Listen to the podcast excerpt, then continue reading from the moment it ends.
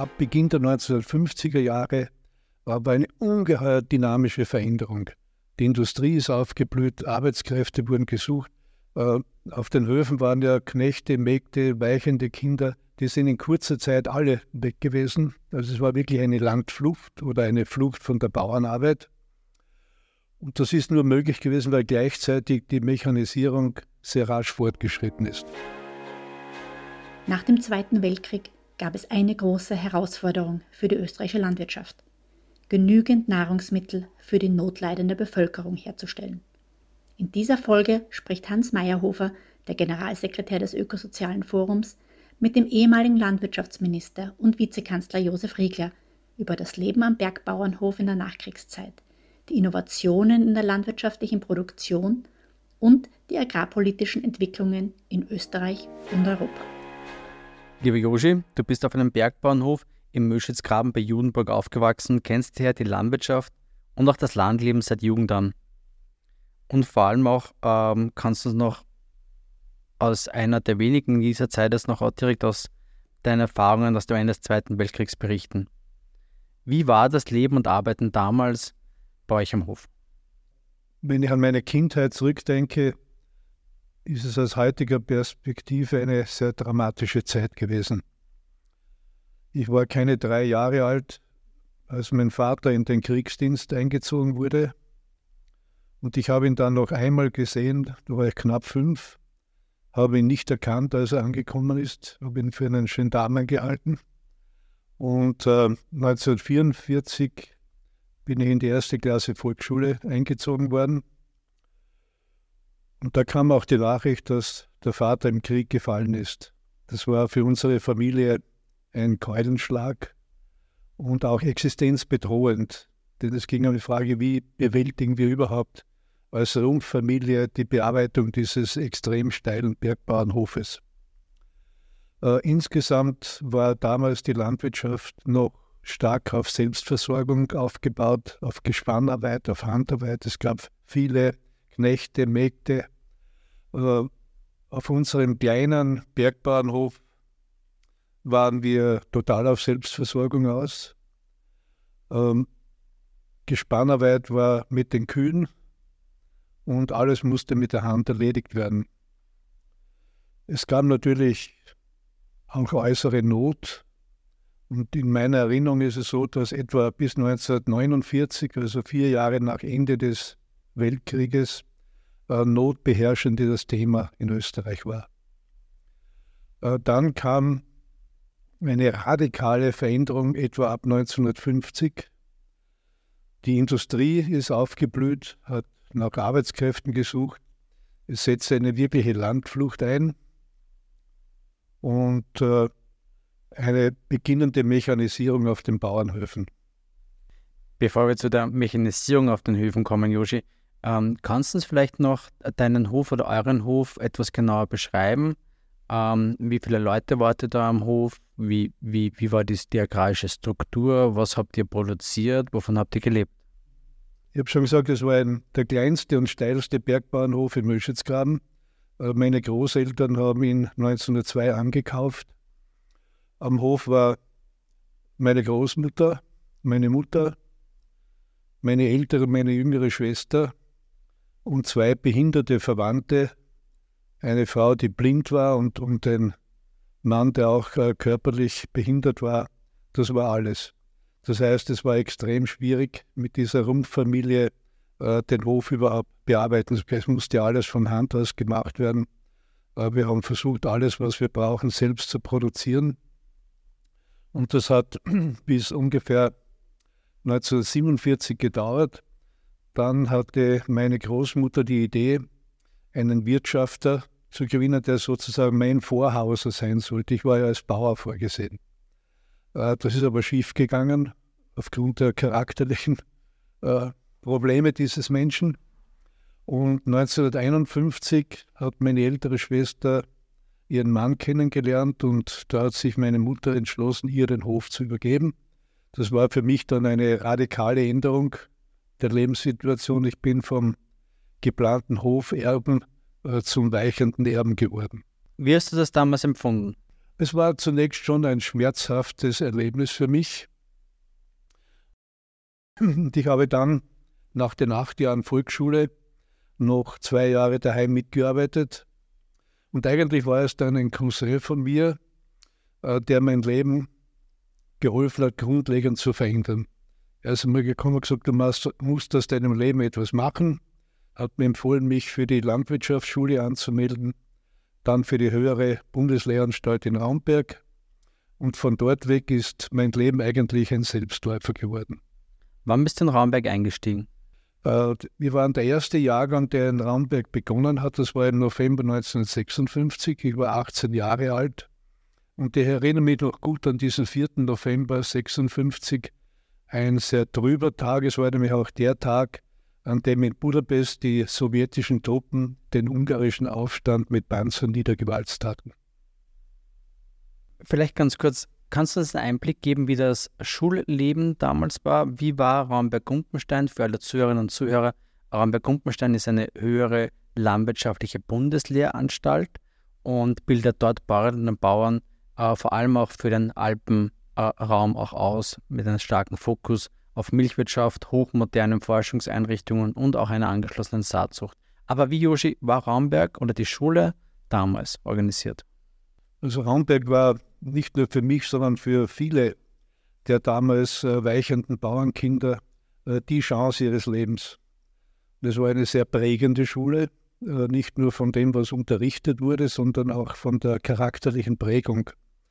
Wir hatten einen Direktor Hofrat Lerner, der selbst aus einer Kadettenschule gekommen ist, aus der KMK-Zeit und äh, hat auch versucht, aus uns äh, Kadetten zu machen. Ja. Also er hat auf Disziplin, auf, äh, ja, auf Leistung, aber auch auf äh, Herzensbildung sehr, sehr großen Wert gelegt. Das war auch eine starke religiöse Prägung und das hat sich bei mir dann auch äh, während des Hochschulstudiums fortgesetzt.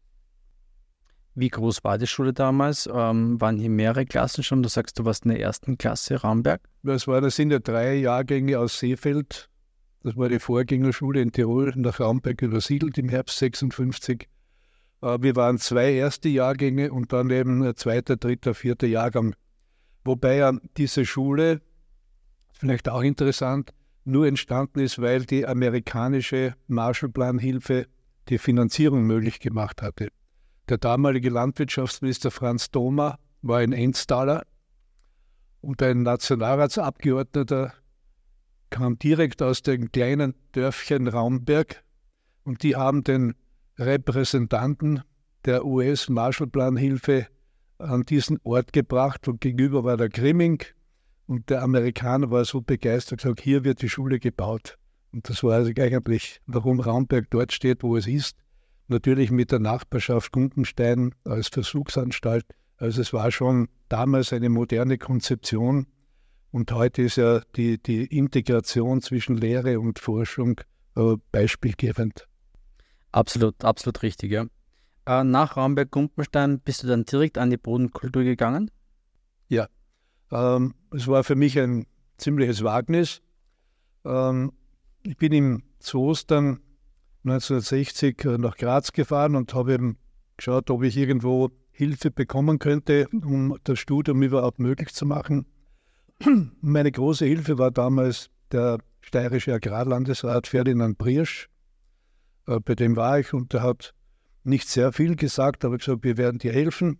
Und es war dann tatsächlich so, ich bekam einen Heimplatz in Wien und äh, bekam auch Unterstützung, dass es möglich war.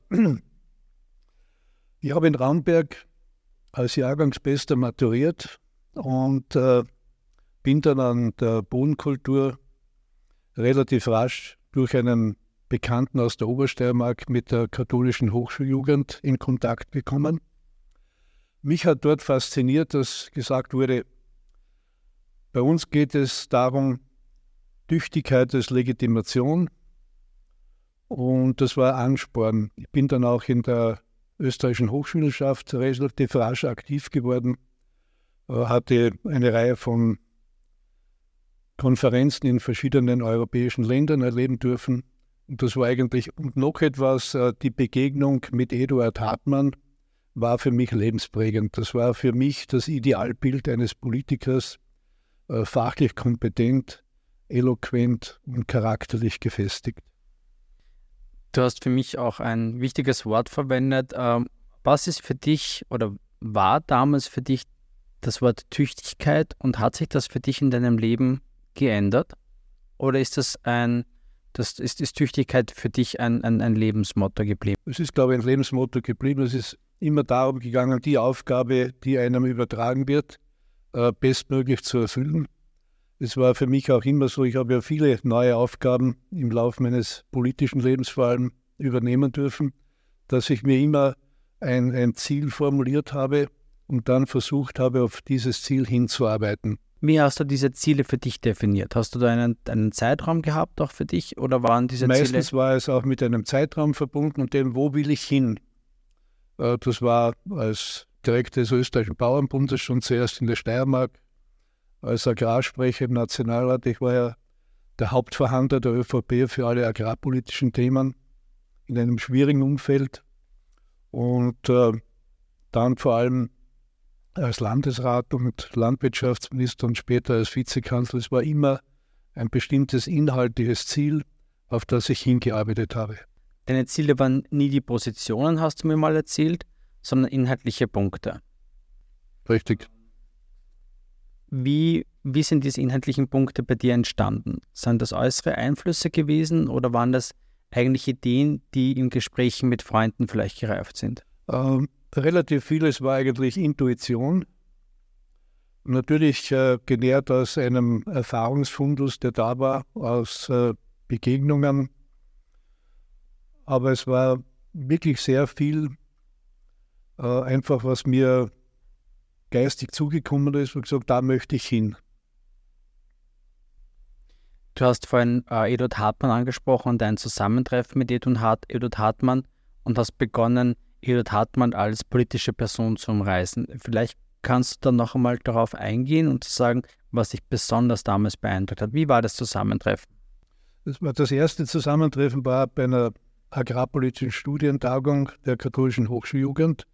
Äh, Hartmann war Referent und er war für mich einfach in der, in der menschlichen Erscheinung ungemein beeindruckend, äh, von großem Format. Man hat auch die charakterliche Stärke äh, schnell erkannt in der Art, wie er gesprochen und agiert hat. Hohe fachliche Kompetenz, äh, eine ausgesprochene Zielgerichtetheit in seiner politischen Arbeit. Er war ja jener Landwirtschaftsminister, der agrarpolitische Weichen gestellt hat, 1960 mit dem Landwirtschaftsgesetz, mit dem Marktordnungsgesetz. Er war der, der das Motto geprägt hat, Agrarpolitik geht alle an.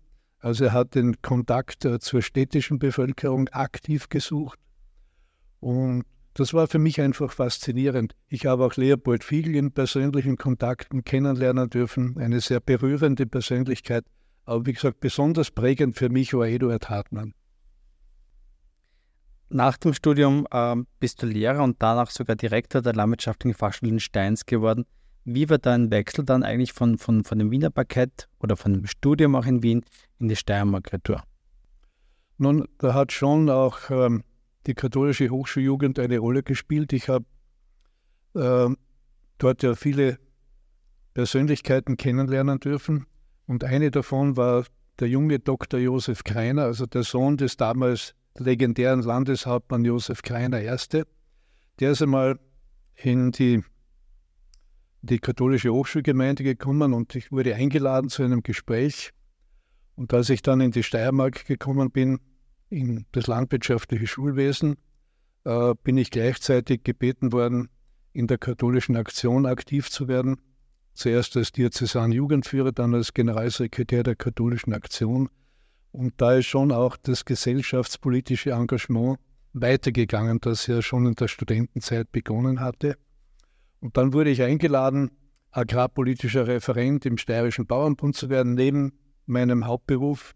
Ich habe dann beigetragen, das Agrarkonzept im Rahmen des Modells Steiermark zu formulieren. Und dann bin ich eben 1972 gebeten worden, äh, Direktor des Steirischen Bauernbundes zu werden. Du hast über das Agrarkonzept äh, kurz gesprochen.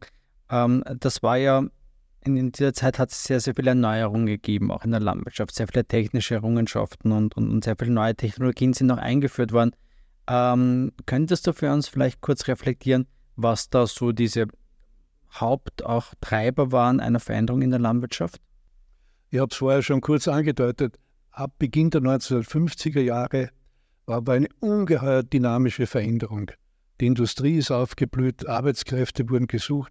Äh, auf den Höfen waren ja Knechte, Mägde, weichende Kinder. Die sind in kurzer Zeit alle weg gewesen. Also es war wirklich eine Landflucht oder eine Flucht von der Bauernarbeit. Und das ist nur möglich gewesen, weil gleichzeitig die Mechanisierung sehr rasch fortgeschritten ist. Äh, die 1960er Jahre waren dann schon geprägt einerseits durch das Problem von Überschüssen, vor allem im Bereich der Milchproduktion, einer sehr dynamischen Produktivitätssteigerung in der Landwirtschaft.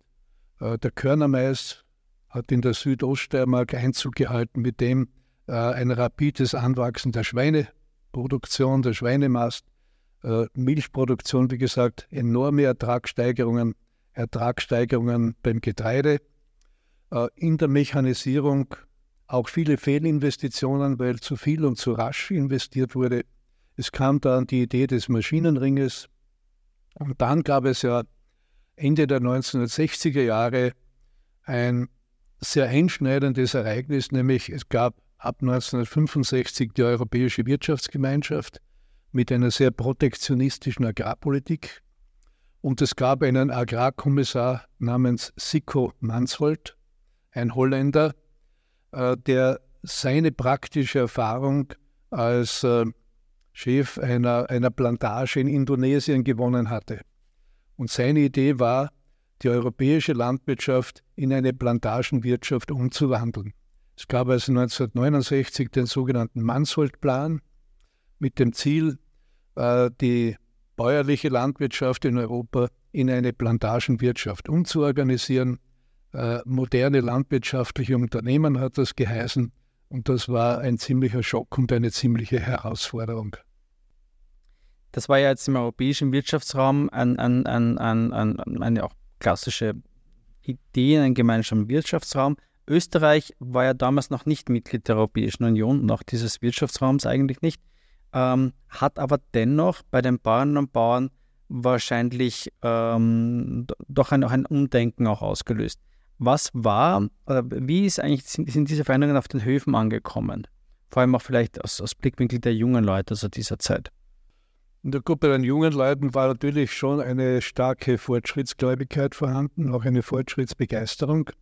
Aber es hat ja ab Beginn der 1960er Jahre eine, eine breite Bildungsoffensive im Bereich der bäuerlichen Jugend eingesetzt. Das heißt, es wurden flächendeckend landwirtschaftliche Fachschulen eingerichtet.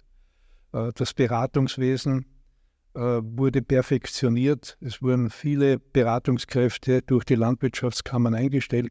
Äh, die Landjugendarbeit war eine, ein geistiger Mobilisierungsprozess. Also da war sehr viel Fortschrittsbegeisterung vorhanden. Gleichzeitig aber waren bereits die Probleme im Absatz drückend. Und hier hat natürlich die damalige EWG-Agrarpolitik ein großes Problem dargestellt. Es war eine sehr protektionistische Agrarpolitik. Das hat geheißen ein Abschöpfungs- und Erstattungssystem. Das heißt, es wurden nach außen äh, Preismauern errichtet und gleichzeitig konnte die EWG-Landwirtschaft mit Stützungen ohne Ende in die ganze Welt exportieren. Also auch nach Österreich. Auch nach Österreich und Österreich. Für Österreich wurde es immer schwerer, Rinder- oder Milchprodukte in der EWG äh, abzusetzen. Das war das Problem, ja. Ähm, wie wurde diese Entwicklung von der nichtbäuerlichen Bevölkerung wahrgenommen? Das müsste sich ja doch auf geringere Lebensmittelpreise auch ausgewirkt haben. Na, es war ja so, äh, bis zu meiner Zeit als Landwirtschaftsminister, das war dann ab 1987, hatten wir im Bereich der Nahrungswirtschaft ein rein kriegswirtschaftliches System. Das heißt, die Kriegswirtschaft mit ihrer totalen Durchplanung wurde eins zu eins übernommen. Äh, alles war mehr oder weniger politisch festgelegt. vor allem im Bereich der Milchwirtschaft und der Getreide- und Mühlenwirtschaft. Jeder Preis, jede Bearbeitungsspanne, jede Transportspanne. Und das gab auf der einen Seite Sicherheit, aber auf der anderen Seite wurden die Preise ja politisch verhandelt. Das heißt, Gewerkschaft, äh, Wirtschaftskammer, Arbeiterkammer und Landwirtschaftskammer mussten sich zu Preiskompromissen durchringen. Kannst du uns vielleicht kurz umreißen, wie das funktioniert hat? Also sitzen dann fünf Leute am Tisch und reden den Milchpreis für das nächste Jahr aus? Es gab für alles Kommissionen. Ja. Ich glaube, die amtliche Preiskommission, äh, es gab den Milchwirtschaftsfonds, es gab den Getreidewirtschaftsfonds, äh, zunächst auch den Viehverkehrsfonds, der ist dann in eine Vieh- und Fleischkommission umgewandelt worden. Und dort saßen eben die Sozialpartner paritätisch am Verhandlungstisch und haben eben so lange gerungen, bis sie sich auf die einzelnen Preise, Spannen, Bearbeitungskosten geeinigt hatten. Es war auf der einen Seite für die Bauern Absatzsicherheit, Preissicherheit, aber natürlich auch sehr viel Unzufriedenheit, denn mit den Preisen war man in dem System nie zufrieden. Und vor allem, es war doch alles an Kontingente gebunden, was man als Landwirt Zunächst produziert. nicht, nein. Äh, Kontingente waren zunächst nicht vorhanden, sondern es konnte unbegrenzt äh, verkauft werden. Also die, die Molkereien oder Mühlen hatten Übernahmeverpflichtungen. Nur durch das Überschussproblem äh, wurde das immer weniger durchhaltbar. Es gab ja dann Verwertungsbeiträge, Krisengroschen, und die sind für die Bauern immer höher und höher geworden, je schwieriger der Export geworden ist. Und ich habe dann als Agrarsprecher 1978 äh, mit dem gegenüber Landwirtschaftsminister Heiden, das war ein sehr schwieriger Verhandlungspartner, wir haben aber damals äh, das Richtmengensystem für die Milchwirtschaft äh, beschlossen und auch Bestandesobergrenzen in der Tierhaltung. Das waren also die ersten Mengensteuerungen, die es in der österreichischen Agrarpolitik gegeben hat. Später, als ich Landwirtschaftsminister wurde, äh, haben wir dann auch im Getreidebereich Mengenbegrenzungen mit Produktionsalternativen als Ausgleich eingeführt. Das war ein Podcast des Ökosozialen Forums im Rahmen des Bildungsclusters mit Unterstützung von Bund, Ländern und Europäischer Union.